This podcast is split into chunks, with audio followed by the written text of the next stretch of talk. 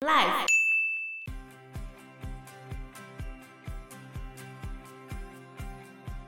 这么严重？是啊，所以中国会一直说他们不会的，他们会照顾下游的人，他们会慷慨的向下游派水的。但实际上就是他们想派的时候就派啊，他把水放给你的时候，他觉得我在帮助下游的国家们。Hello，大家好，我是 Joe，我是 Anna。所以现在看起来，伊索比亚显然铁了心要把大坝完成嘛。他们就是铁了心要造成既定的事实啊。然后埃及就请美国介入，然后帮忙斡旋。那美国就是比较偏袒埃及，不过即便偏袒他，从二零一九年十一月到现在，看起来都一事无成嘛。对啊，然后所以在二零二零年的七月六号，欧洲太空总署卫星哨兵一号就有拍到伊索比亚复兴大坝的水位上升到近年的最高点，所以这时候埃及他们当然非常的紧张，但是衣索比亚说那只是雨季的自然蓄水，你相信吗？相信啊，它雨下太多了嘛。是这样吗？但总而言之，伊索比亚、埃及跟苏丹，他们后来在二零二零年七月二十一号，他们有举行视讯会议，然后里面南非总统亲自斡旋。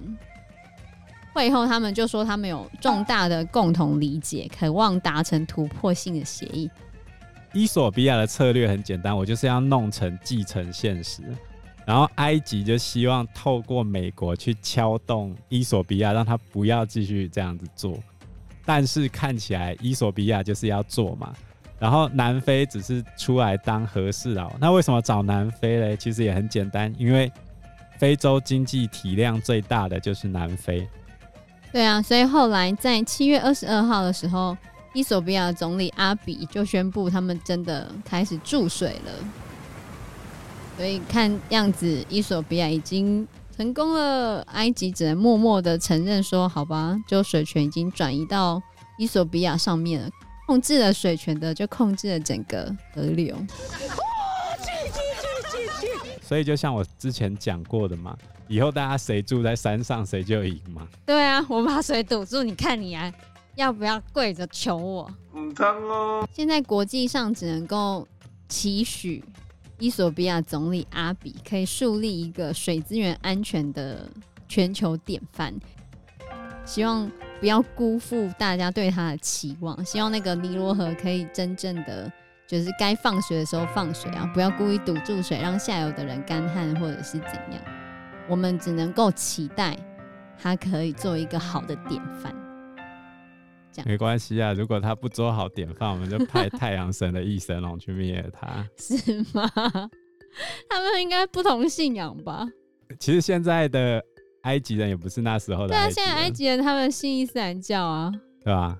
对啊，所以还有什么太阳神翼神龙？那派阿拉去好了。嗯，哦，阿拉会惩罚他们。最后一个啊，就是你知道。非洲最可怕的动物是哪一种动物吗？河马。哎、欸，你怎么知道？我记得河马很凶，它没有它外表看起来那么可爱。河马它跑步的速度，再加上它的体重，可以直接撞爆水泥墙啊！真的？而且我记得被那个河马咬到，一定会会直接完蛋。欸、非洲土著他们也是最怕河马。对啊，就是那个河马看起来很可爱。可是它的地域性跟它的攻击性是比较强的。对啊，狮子、老虎反而不会主动去攻击人。我觉得不应该把河马的那些图案都画的那么可爱，因为其实河马很凶，不要乱欺负河马。好，下一个。讲到水权争议啊，其实邻国越多的国家越容易发生这种问题。比如说，我们对面的西台湾就是会有这样的问题。哈，西台湾 你在讲什么？西台湾啊，有这东西吗？有有有，我们不要再乱讲了，哪来的西台湾？我们宪法中中华民国最大的离岛，它哪是岛啊？不要再幻想了，因为它接壤的国家数目很多，所以自然就会有类似的问题。所以中国呢，它在最近卡了很多国家的水。它刚好就在山上嘛，世界屋脊嘛。从西边这边帕米尔山节到西藏这边，还有喜马拉雅山，然后到横断山脉，等于东南亚跟南亚的重要河川，它的上游几乎都在中国境内。没错，像湄公河，湄公河的上游呢叫做澜沧江，就在中国大陆。那中国呢，它就在主要支流建了十一个水坝。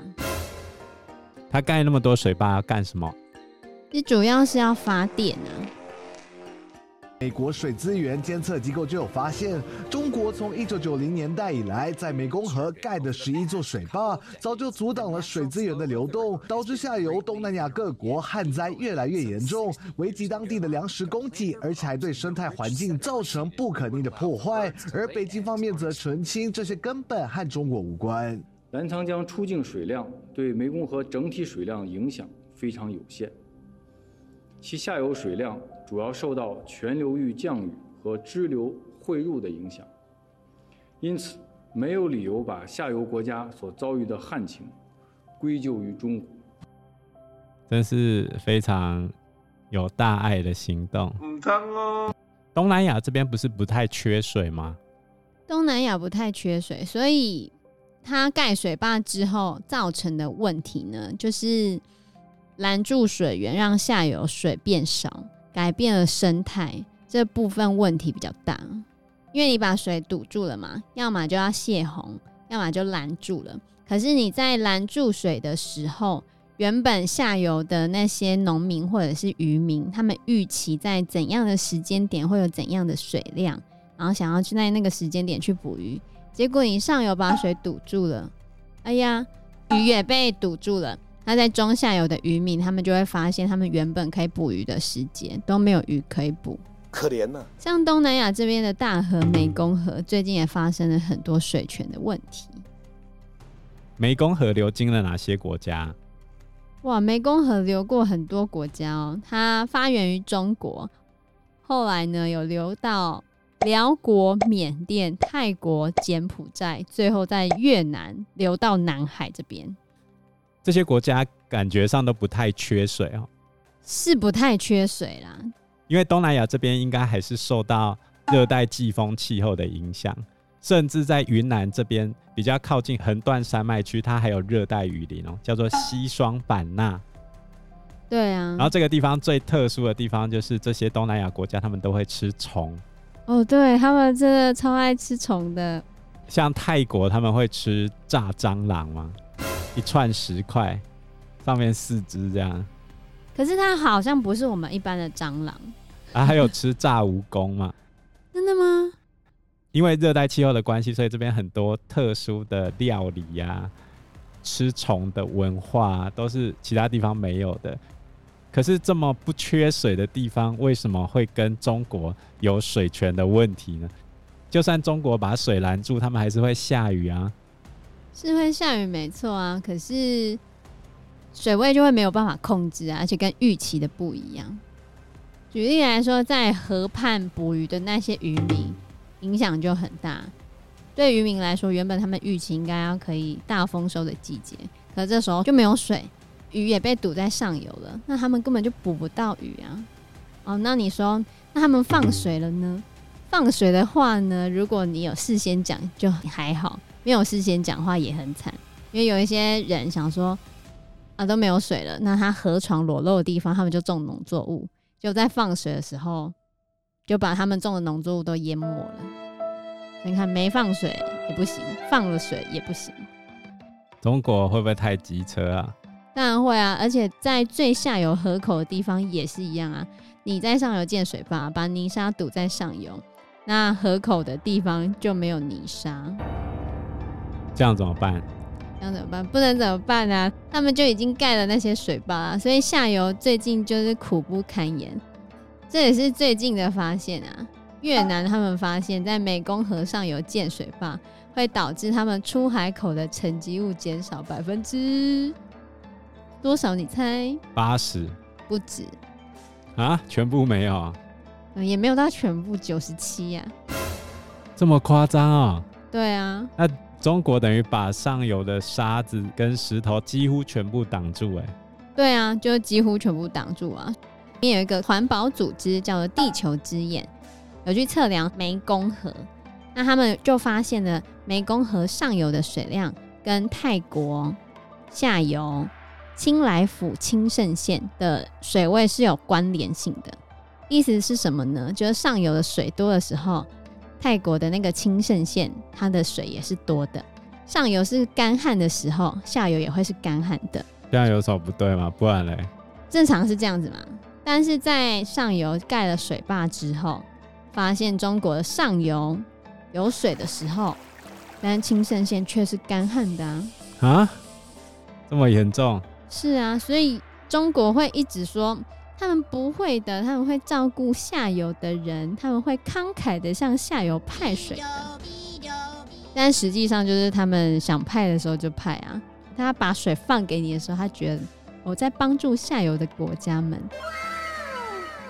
所以现在变成水是他的，我给你是我施舍你的概念哦。当然是这样子啊！哇，真是慷慨的中国人啊！对啊，他就觉得他超慷慨的。因为时间的关系，所以我们这一集节目就先到这个地方喽。谢谢大家，谢谢大家，拜拜。拜拜。